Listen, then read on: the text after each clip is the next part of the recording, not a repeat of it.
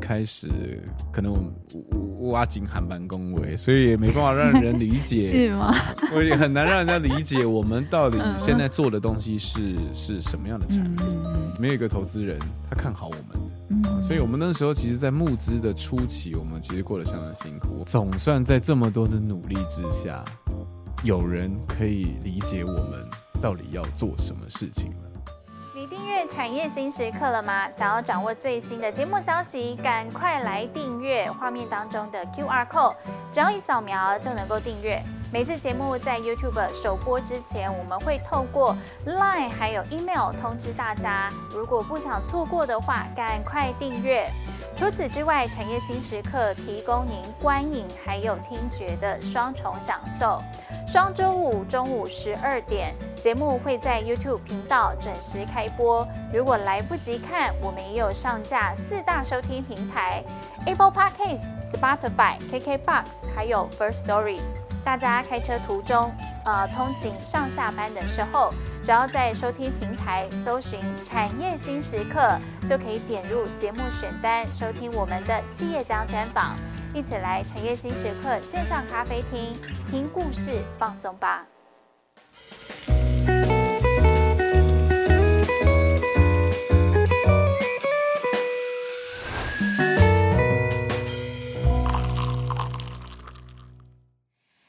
家新年好，欢迎再度收看产业新时刻，我是主持人兼店长卓宇。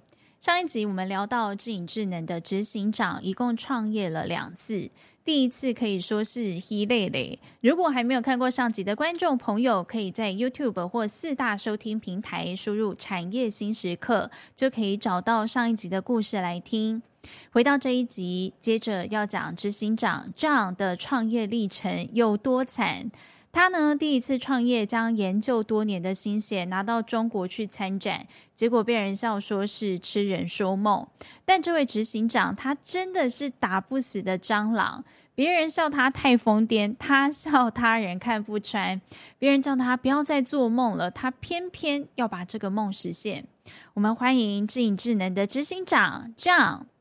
打不死的小强，没错，我们其实那时候在。就像呃之前提到的，我们在呃发展的过程当中啦，就是说，因为我们同时一直都是观观察的这些产业趋势，那跟现在每一次我们在做产学合作案的这个这个合作上面，他们有什么样的需求，所以我们自己在产线上，我们只是为了让我们可以少站在机器。的呃，少站在机器前面的时间，嗯，所以我们才经常说，哎、欸，还是再把这个东西拿出来做一做看嘛。好，那因为我们也努力这么久了，我都投资了这么多的时间在这上面，如果没有一点成果，那也是挺挺挺瞎的嘛。嗯，第一次创业结束之后，其实你没有放弃，你就继续完成博士论文。没错，然后在完成博士论文的这个过程当中，你还是持续的去熟化你的产品。没错，没错，在不同的这些产业里面，我们都去做这些熟化。嗯，有一个很惊险的经验，对不对？没错，这个当然就是这个是我们在在测试啊，哈，就是说我们因为要在不同的产品，哈，大的、小的，我们都要能够做，所以我们在很多的呃客户。的产线上面，实际用他们的东西去去生产。那同步如果有问题，我们就做修正。但那一次的经验是一个海外的这个台商，他是台商在泰国设厂。那我们在那次呢，就是用我们的服务要来去协助他们现场人员上线生产。我们当然自信满满，但是在那一次的经验里面，对，我想说，哎、欸。其他人都好的，没道理到泰国就出事吧？哎、欸，真出大事了！哇！哦，我们那时候就是在远端的时候，我们想说，反正他的机器东西都加上去了，嗯，准备生产的时候，我们就哎、欸、用我们东西算完之后，我们就告诉他说，哎，用这个没问题了，没问题了，嗯，七块买哦。结果东西一打，那个模具差一点就被我们设定的参数给打坏了，我们当场吓了一跳，哇！所有人脸都一片惨绿。因为所有人都看着我们的东西，哎，在产线上面能不能够，哎，马上把东西打好来？结果没有东西没有打好，反倒快把东西打坏。哇！我们如果那一次再把这个东西搞砸了，大概赔了，应该最起码会赔个八九百万，应该要。好惊险哦！我们那时候只是一个小小的学生，嗯，所以我们那时候其实也是挺紧张的。嗯，好，那当然，嗯，不过幸好。好，就我们那时候刚好在那边有一位呃，我们的学长，好，那他在那边就有做一些缓颊了，然后我们也立即的把这个东西停损。我说啊，停了，停了，呃，我们因为上面有一些东西有些问题，所以我们呃计算不是很精准。那事实上，其实我们就是趁着这些机会，我们来来去把我们的演算法去做一些 fine tune，让它去更加的成熟，在各个不同的产品里面可以去使用，这样。所以其实像这样子的案例也蛮多的啦。好，那其实就是在过程当中，我们在学界，我们就一直在把我们的产品去做精进，这样子。所以，呃，第二次创业的时候，是不是有什么公司，呃，看到了你们产品？是，嗯、呃，它值得发展，然后可以跟未来的趋势做一个结合。没错，我们其实那时候一直在做产学合作案的过程当中，其实就是想把我们的服务透过技术转移给转移到产业去嘛。那当时候其实呃，蛮多公司对于这样子的技术，其实他们是有兴趣的，只是为了要承接我们的这些服务跟软体，其实对于一般的小公司来说，他们的负担其实相当重。那最后为什么我们会呃成立公司？其实很重要的一件事是，我们在这个中心成立之后，连续在很短的时间内，啊、呃，有三间的这个上市公司来到我们这边，嗯、然后看一下我们现在做的开发的一些技术。嗯，那他们对于这样的技术，他们是肯定的，并且他们也有打算说，哎，如果可以的话，是不是可以寄转到他们公司里面去？这时候见钱眼开了。我们看到他，哇哦，真的有需求哎，嗯，那我们干嘛不再来一次？现在不会有人说你们是痴人说梦，大家是把钱捧上来，觉得你们做吧，放手一搏。没错，所以在那时候，其实就是最后一刻，哎，发现这个东西真的有用，那我们就决定，哎，来创业。那在那个时候，我们就开始找一些呃愿意支持我们现在要创业这个这个这个这件事的公司。嗯，那当然透过一些找寻啦，我们后来也很幸运，哎，就是说真的有公司认同并且愿意做这样子的技转，那服务他自己的客户，所以我们后来也是因为这样，我们才有了我们创业的第一桶金。所以虽然说获得了创业第一桶金，看似二次创业一开始哎，跟他个北拜哈，嗯，不过其实也没这么顺利。在二零二一年的时候，公司遇到了死亡低谷，对不对？没错，这就是当然大家在讲新创公司必定会遇到的嘛。好，我们拿了第一桶金，接下来就开始烧那个金，烧烧烧完了怎么办？对。我们当初在二零二一年的时候，就面临到我们当时其实的这些创业基金，那因为在开发产品的过程当中，当然就持续的在烧嘛。那快要烧完的时候，就大概剩下一两个月，其实很紧张，好焦虑哦。对，每一天其实自己在在呃午夜梦回，你自己当然都会都都都会思考，哎。我的我的技术就产品就差这一点点，我就可以呃把它完成，并且可以推到客户去。那如果我可以再找一个人，我就可以再加速这半个月的时间。但是看看自己的户头。我们的资金又快烧完了，所以，但是那个那几个月确实，我们这就是自己这在玩的时候都一定都会失眠。就是大家常在讲，在新创要要要成立一间公司，确实都会有这很苦的这些日子。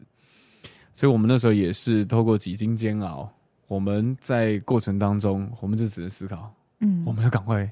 找到怎么找钱？找到金源，对，嗯、我们要赶快找到金源，嗯，否则我们真的会烧完。赶快把产品做到最好，优化可以推出去，这样才可以卖东西来赚钱嘛。没错，所以我们那时候其实，在找找资金的这条路上，其实就是哦，想尽办法。嗯，那很刚好的就是说，我们在找资金，好，那我们就是。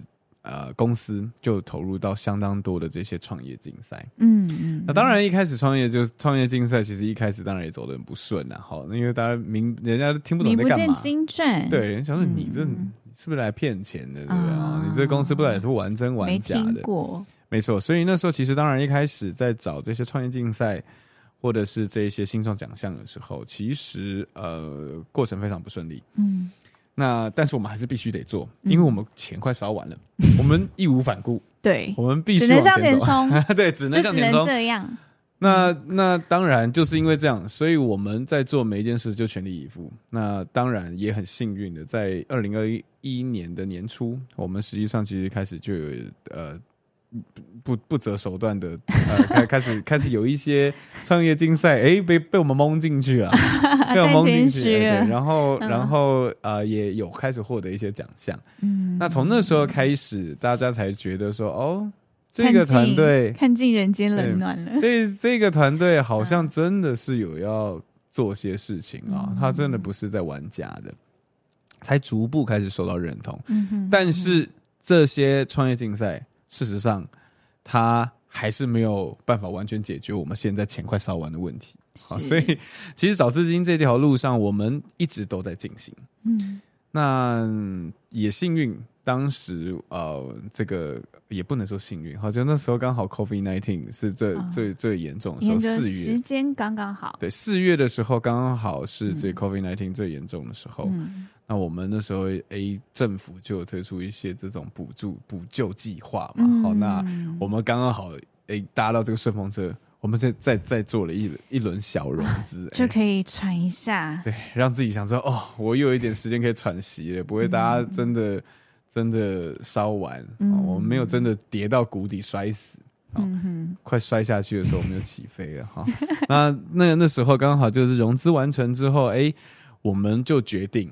我们要开始对外的呃真正的募资，嗯，那说真的，那时候的 COVID 虽然给了我们一个救赎的机会，但是同时也把我们打了一巴掌，嗯，当时在去做募资的时候，就因为疫情非常严重，所以所有的呃这种面对面的线下的募资活动，其实基本上都没办法进行。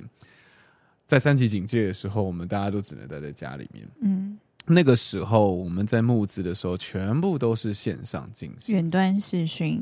没错，那在那个那个那个状态底下，其实我们一开始可能我我挖井喊班恭维，所以也没办法让人理解，是吗？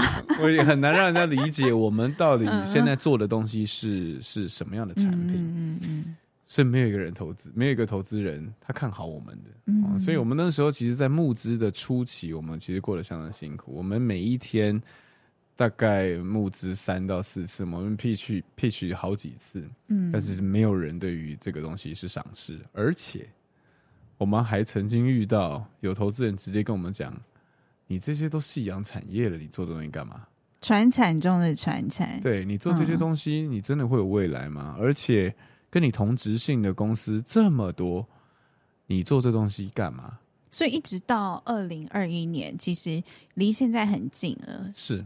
呃，相关的 know how 应该大家都会比较有深入了解的时候，还是会有这样子的呃疑虑出现。没错，那当然可能也跟我们自己本身，我刚才我就说我们仅韩版恭维嘛，好，所以可能跟这当然也有关，所以让大家的理解不是很呃很很很很足，不知道怎么样子去沟通，因为毕竟你是学术背景出身，没错，学术背景跟你要把东西用口语化的方式让大家能够听懂，有一个。很大很大的落差，没错。但是透过一场一场的线上募资的分享，还有跟不同的人去做对谈，你也学到了去沟通，还有传达产品的好处的一个技巧。没错。所以一开始当然一听到说，哎，请你用六分钟介绍你公司。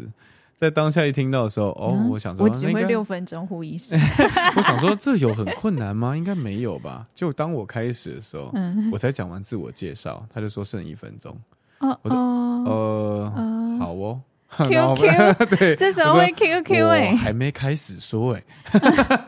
话要结束了，嗯，所以当然，就我们在在在在成长的过程当中了，好，我们在呃不同的创业竞赛，实际上其实我们透过不同加速器创业竞赛，其实我们获得最大的一个帮助就是，它协助我们，让我们理解怎么样在六分钟内言简意赅，你可以很快速的让你把你的公司、你的特质介绍出来。有有，刚刚呃，应该说第一集的时候，我们的这执行长在简介他们的公司，讲的非常的言简意赅，很优秀，所以我才说，我们也了解到，透过一些生活的案例，大家才可能理解我们到底在讲什么。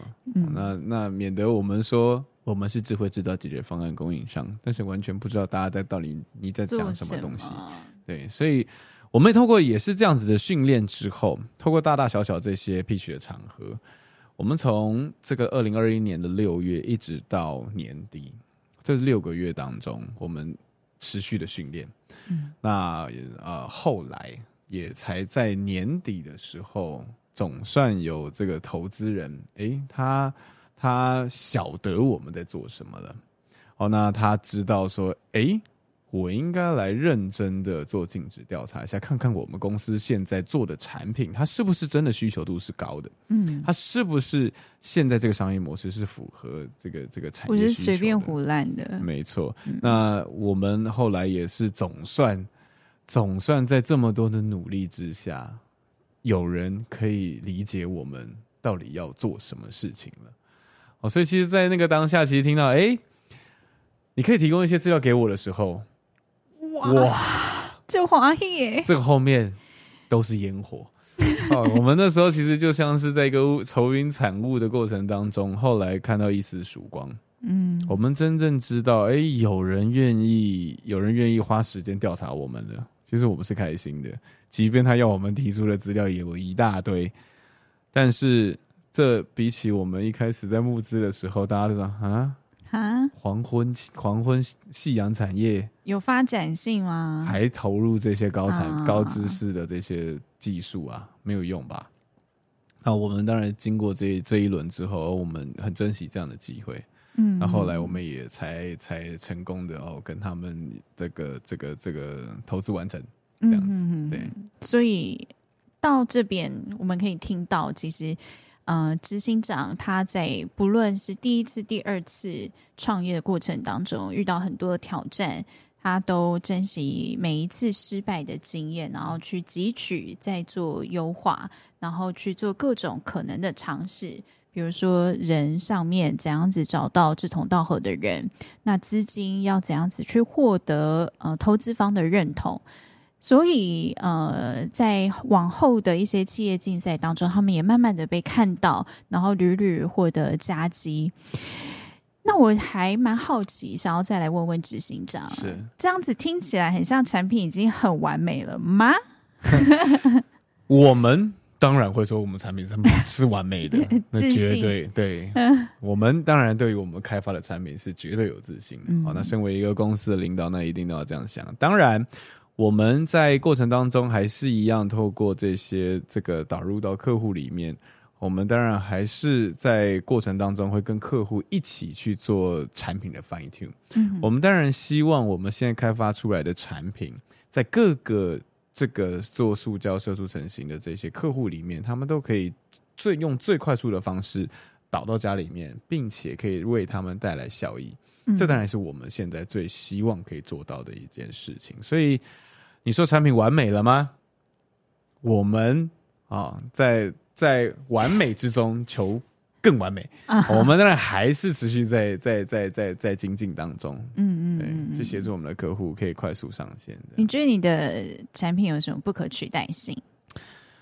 我们现在其实最大的不可取代性，当然就在于我们现在的这跨入门槛相当的高，因为我们的过程当中其实是把过以前超过三十年的这些制造经验变成是一个专家知识库。嗯，所以这一些专家知识库，我们必须花费很长的时间才有办法把这个资料建置起来。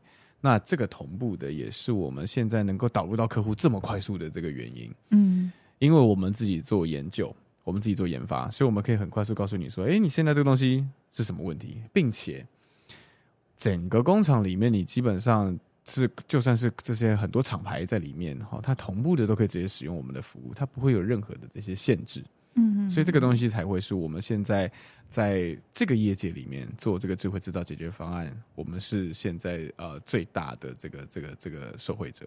这样。您刚刚有提到说，现在已经很完美，但是想要更完美。嗯、那未来你想要在哪一个部分继续强化它，让它可以更完美，更、呃、嗯，足以去应付未来可能会必须面对的趋势跟挑战？是，当然，现在我们的做法就是透过我们除了这个专家系统的建制，我们后端就是用我们现在这些大家讲的 AI 学习。好，我们在这个 AI 的这个持续把这些客户的经验累积起来。那我透过自己的机器学习，它可以增强我们现在在这个系统上面它的计算精准度。嗯，因此透过像我们现在这样子的一个做法，那我们的系统在导入到不同客户的时候。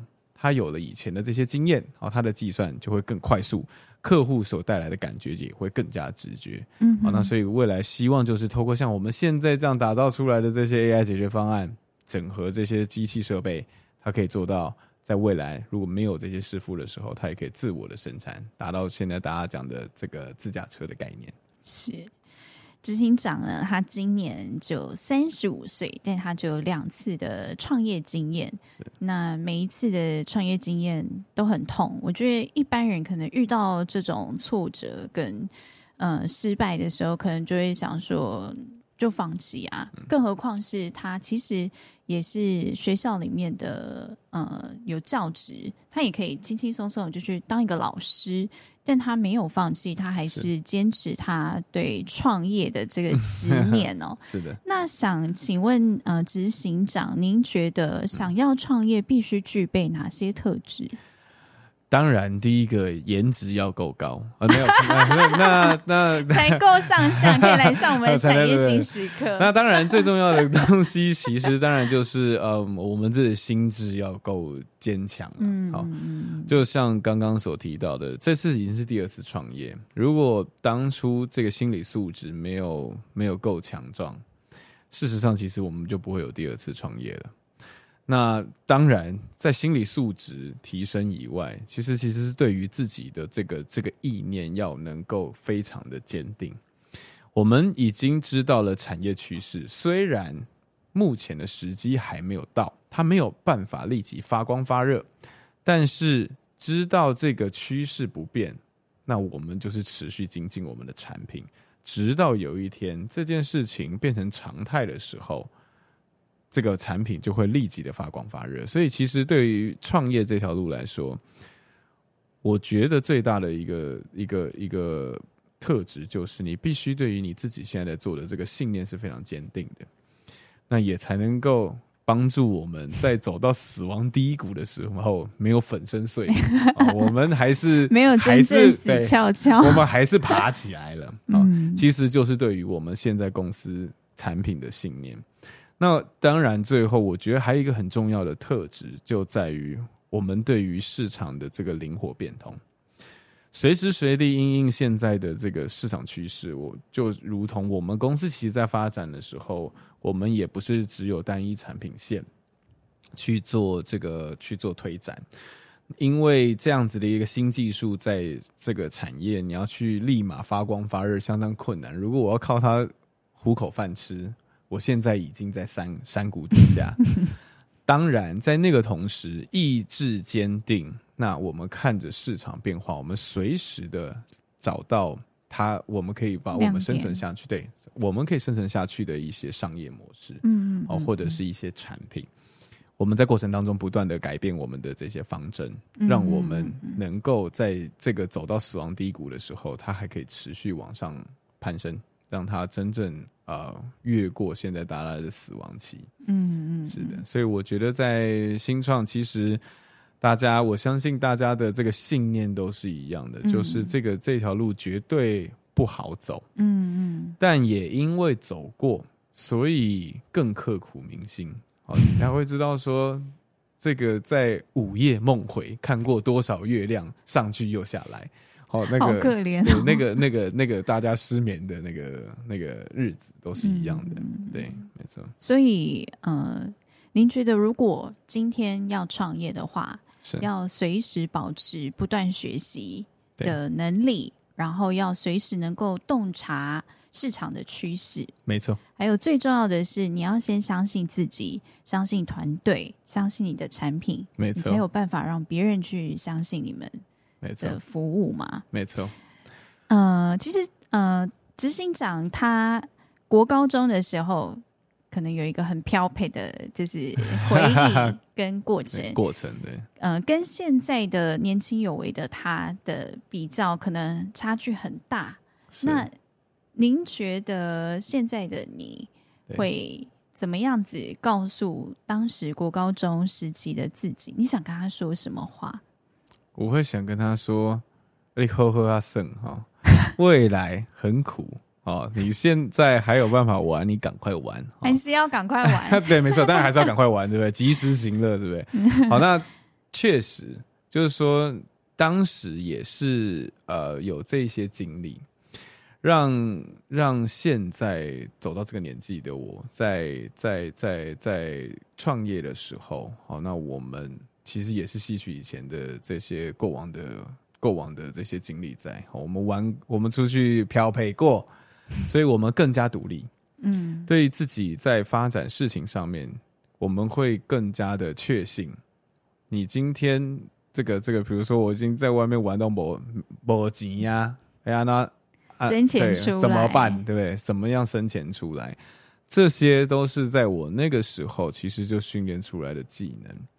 我们知道怎么样找到方法让自己生存下来，怎么在社会上找出活路。没错，同时这个东西也就是我们在死亡低谷的时候，我们怎么样找到一条路，让我们自己找到绳索，再往上爬，爬回到现在的这个山顶上。嗯、没错，所以其实当然，呃，要跟年轻的我说什么，我会跟他说：现在好好继续体验你的那个玩乐人生啊。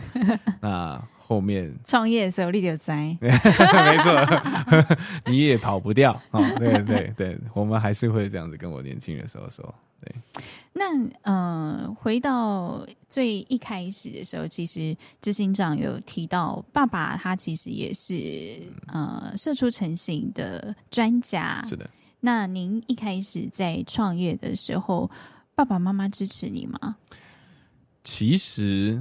回答这个问题是一个很好玩的事。我们在我初开始创业的时候，其实我没有让我父母知道。嗯，在在当下可能就是一个呃好胜的心。我希望我可以在虽然我的父亲在这个产业他是他是相当有名气，嗯，但是我希望让大家知道的事情是我。自己也可以让让我现在闯出一片天，所以其实，在那个当下，我们我是没有跟我父母讲的。在刚创业的时候，当然啦，因为也怕我失败了啊，大家失败了，跟爸妈交代不过去，面子挂不住，面子挂不住，所以，所以 对我而言，好，我那时候没有让他们知道。那也是一路一直到现在来，呃，开始比较稳定了。那产品也大概已经出现，那他是真的可以可以有一番作为的时候，我才开始说：“哎、欸，爸，其实哦，我开公司啊。那才才让才让他晓得，哎、其实我们现在呃，这个这件事情其实是在产业其实是有帮助的。那我父亲后来也才知道说：“哦。”你现在有在打造像这样的产品，美卖哦。哦，对，然后那接下来如果他有一些 那个那个朋友客户，哦，他们也才可以介啊，他就介绍，他就可以拿出来说嘴。我感觉温家走哎，嘿，这温家的产品对吧？哈，那觉得很光荣。这也是当然也是，其实我父亲也晓得啦，在这个产业，其实他会面临的问题，其实其实跟我们现在洞察到的感这个这个概念是一样的。所以他现在再去跟这些他以前的这不管是呃朋友哦，或是这些代通通路商代理商哦，去去聊天的时候，显摆，对、嗯、他们就可以更加的说，哎、欸，我儿子有开发像这样的产品，嗯，那。大家可以去找客户去，脸上就会有止不住的这个笑意。对对，对，没有啦，就是、我们的面子也挂住了，对不对？不会因为失败然后就被就爸妈会那个嘛？哈，对、嗯，我们也不想让他们失落，所以我们才会说，其实一开始的时候我们没有让他们担心哦，我们没有直接跟他们讲这件事情，这样。嗯，对。所以执行长他是一个还蛮就是。在对于成功跟失败，虽然他现在就是讲的很轻松，但他是很内敛的在处理这一块的情绪的消化。那虽然说啊，午夜梦回的时候会觉得 我撑撑得过去吗？撑不过去吗？但他喝了再多酒也睡不着。对，但他始终都没有就是萌生说我就不做了，他还是一再的去尝试。那今天谢谢智影智能的执行长来到产业新时刻的咖啡厅，跟大家分享他这一路以来创业的辛酸血泪史。那下一集会有怎么样子的来宾？我们也请各位观众敬请期待。其实，在我采访执行长跟他聊创业故事的过程当中，我发觉他的字典里头真的没有失败两个字。在他创业的这个过程当中呢，对他而言，一时的失败只是证明了这几条路或者这几种方法不适合，走不通，再换个方法就能走通了，走向他想要达成的目标。专访下来，我觉得他有很多不同身份的标签，但我想最能贯穿他做事情态度的标签，应该就是打不死的小强。就算创业走到了死亡低谷，他还是想尽办法翻越一座又一座的棺材角，继续活蹦乱跳。也祝福执行长带领公司继续成长茁壮，让产品成功打入国际。产业新时刻下集会有哪位来宾来咖啡厅分享故事呢？请大家敬请期待。拜拜喽！